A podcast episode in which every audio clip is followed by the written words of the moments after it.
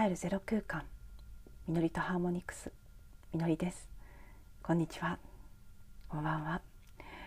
7月7日七夕の日の録音のエピソードです、えー、昨日一日お休みしましたがこのお休みした昨日という日がですねもうとにかくすごい一日になりました私にとっては。あの私あんまりねすごいすごいっていうの好きじゃないんですよ。なんですけどそのなのでね結構ねスピリチュアル界隈の方にはカードリーディングの動画でも「わあすごい!」ってすごいいいカードが出たりしたりねカードとカードのシンクロがあったりすると「すごいすごい!」っておっしゃるカードリーダーさんたくさんいますし「うんミラクルだわ」っていう風潮はあるんですけど、うん、そこに私は結構抵抗があるので 自分自身あんまりすごいすごいミラクルだなんだって言いたくないですがその私でもねもうすごいっていう言葉がどうしても出てしまうそれしか出てこないっていうぐらいのまあとにかく印象深い一日になりまして是非ともそこで私がね知った情報であったり体験したことというのをお話ししたいと思っていたんですが今日ちょっと時間がなくなってしまってこの後出かけないといけないんですけどあのちょっとね体調が悪くて横になったりしている間にもう出かける前30分ぐらいになってしまいましてそんな20分とかで収まりそうな内容ではないので改めてそのことは明日ゆっくりお話ししたいと思います。あのね、特にご興味ある方がいらっしゃるかもしれないのでうーんどんな感じのことかっていう概要だけお話ししておくと私が日々聞いてくださってる方はご存知の通りあのこの何日かですね。えーとまあ、大払い6月30日の後ぐらいからちょっとおかしいなって感じは始まってたんですけど特にえっ、ー、とあれはうん3日前月火とかですかね今週の。ん？今日が何日何曜日。もうそこから分かってませんけど。えっとそうですね。今日はだからうん、そうですね。日月ぐらいですねやっぱり。すっごいなんかこう激落ちしたんですよね。でまあちょっと本当にと突然という感じ？なんでこんなことが突然始まったんだろうっていうレベルのものすごいあの揺らぎに直面しまして、うん、本当に人生が全部やり直しっていう感じの感覚になってそこからいろいろな葛藤を体験したんですけどどうもそれが本当にどうやら個人のことじゃなかったらしいということですね。あの私は個人の体験として体験してますからもちろん私の個人のことに当てはめてああでもないこうでもないってこう自分の過去の行いを悔いたりであったりとかこれからこうしようああしようって本当に思考がすごく激しく動いていたんですけど昨日かなりミラクルな形でサポートが入りまして。まあ、昨日だけじゃない一昨日その前も結構ね今振り返ってみるとすごくあの手この手で宇宙的なサポートが入っていたなという気がするんですけど、まあ、たくさんメッセージを受け取っていた情報を受け取っていたでも中でも昨日本当にそれが一つの塊となってやってきてでいくつかの複数の体験を通して気づかされたんです。私のその表面に現れていた私の今回の人生での体験に対するさまざまな葛藤であるように見えていた出来事っていうのはもう本当に表面に過ぎなくて。例えるならばあのねほぽのぽのでもよくあの氷山の例えをしますけど氷山のその海から出ている山として見えている部分っていうのは本当に全体の一部で実はその奥には海の中にもっともっとねあの山って頂上の方は面積が小さくて下に行けば行くほど裾野が広がっていますよね。そんな感じでもっともっと広い大きな見えてない領域に本当の原因とかさ他のさまざまな要因があって氷山のその見えてる部分の問題が起きているっていうでもまさにその絵の通りなんだなっていうことを私がもう体験を通じてはっきりと確認させられた感じであ私が見ていたこの氷山の上の見えてた部分っていうのは本当にある意味関係ないっていうか全然全く関係なかったんだなって。え悩みの根本のところに隠れていたものは完全に集合意識の記憶でありあのそういう意味では過去性の記憶と言ってもいいですね。私個人のということに限らずです。今このタイミングで解放されようとしている集合意識の記憶。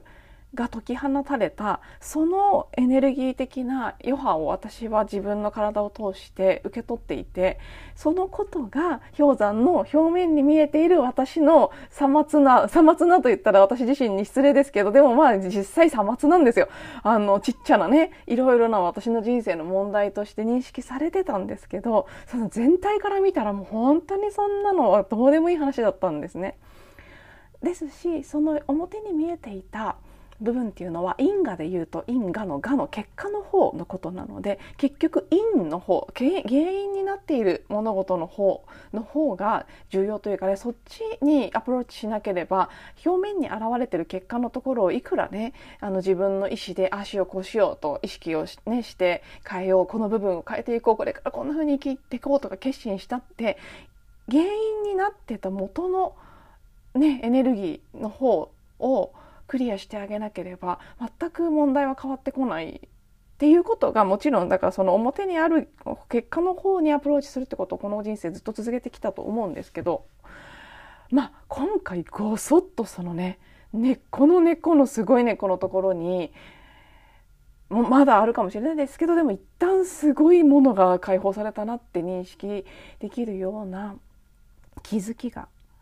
もたらされましてそれも本当にミラクルというような形で私のもとにその体験がやってきてその一連の流れも本当に面白かったんです。面白いなって最近ねほんと放ったことのその答えとかね結果が返ってくるのが早くなってるなっていうのは感じてますけど今回もそんな感じでね私が苦しんでいる間に求めた助けがすごい形できたなっていう実感があって。で、まあ、もう少しピンポイントで言うとこれはレムリアのあのーまあ、過去性であるとかレムリアに関するカルマとすごく深く関わっていることなのでレムリア関連に漠然とでもなんとなく興味がある方でも全然よくはわからない。このねよくわかんない。レムリアよくわかんないって思ってる。わかんないんだけどなんか気になるっていう方特に聞いてください。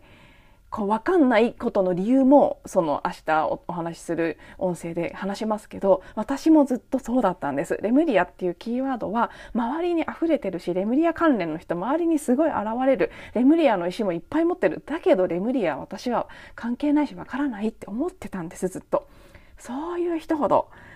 怪しいですからまあ、よかったらぜひ聞いてみてくださいっていう感じですね。そして、まあ、レムリアもうすでにね、あの、今の私のように受け入れた形で、まあ、当然レムリアは何らか関係者だよねって思ってる方ももちろんぜひ聞いてくださいですし、そうでない方は、あの、ファンタジー的なね、物語としても普通に聞いていただいて、あの、まあまあ面白い部分もあると思いますし、あの、内容云々ではなく、これはもうエネルギー的なレベルで全人類に関わってるということは間違いない。特に日本人は自覚あるなしの度合いは別としてあのレムリアと関連のあるレムリアの末裔の民族としてそういう部分があるのであの別にレムリアの過去性の話がどうこうじゃないんですよ。それが今世の体験にどのように影響してるかっていうところも含めてのすごくあのある意味深い気づきにつながるそしてもう解放と変容につながるお話になってくると思うので、まあ、何らかあの響くところがもしかしたらあるかもしれないので、はい、今日はあの概要しかお話しできずなんかもったいぶるような形になってしまって申し訳ないんですが明日まあ、1話で済むのか2話に分けたりするのかちょっと長い1話になるのか今の時点では分かりませんけど、はい、しっかりうんお話ししていきたいなと思っています。でもねもう何にせよ今の時点で言えることはもう本当にすごい時代が始まったっていうことなんです。すごい長い間私たちが抱えていた葛藤が手放されてもうずっと本当にもうね万年単位ですよ。でとらわれていたことがいよいよ外れようとしている、ね、もう気がついた昨日とかねその前から始まってたそのお祓いぐらいですね。4月に入ってからもう始まっていた総合の一連の流れでだいぶ解放は進んでいるんですけどそれがね現実の形に現れてくるのにはタイムラグがあったり個人差があったりするんですけど全体としてはもう確実に新しいステージが始まったという感じがしていてもうね私もほんと3日4日とか辛かったですけどいやー苦しんだ甲斐があったなーっていう感じのねちょっとこう類まれなるすごい時を迎えているっていう感覚が私の中にあるのでうんまあなんであれちょっとあの希望を持っていただいていいんじゃないかなっていう感じがしています。で何かしらこの人生の中で生きづらさとかうん私ほどじゃないにせよ何らかの葛藤であったりうんそうですねさまざまな形での揺れ動きいろんな自分で作ってしまった制限であったりね、何かこう満たされないものを感じてきたりした方はもうねもうそういうのが本当に終わっていく時にあるらしいとこれは昨日の私の体験とか昨日私がその直接的に昨日の私の体験に関係して受け取った情報以外でもすっごい来てますそのメッセージ。本当にいよいよ古いあのねくさびのような足かせになっていたものが終わっていく。そしてもう新しい時代が本当に現れてこようとしているっていうことですね。大きな大きなそのカルマ的なものの生産が終わり新しいスタートを切る時にあるんだということですね。はいまあいろいろねその先のライオンズゲートに向かっていく星巡り的なお話なんかもちょっとずつキャッチしている情報があるのでそれをそれもね追ってお話ししていきたいと思いますが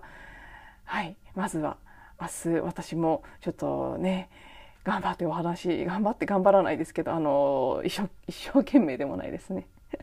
エネルギーを注いでお話ししていきたいと思いますので、はい、いや全力を尽くすみたいなやつですね。はい、あのよろしければ楽しみにしていただけたらと思います。では最後まで聞いていただいてありがとうございます。また次のエピソードでお会いしましょう。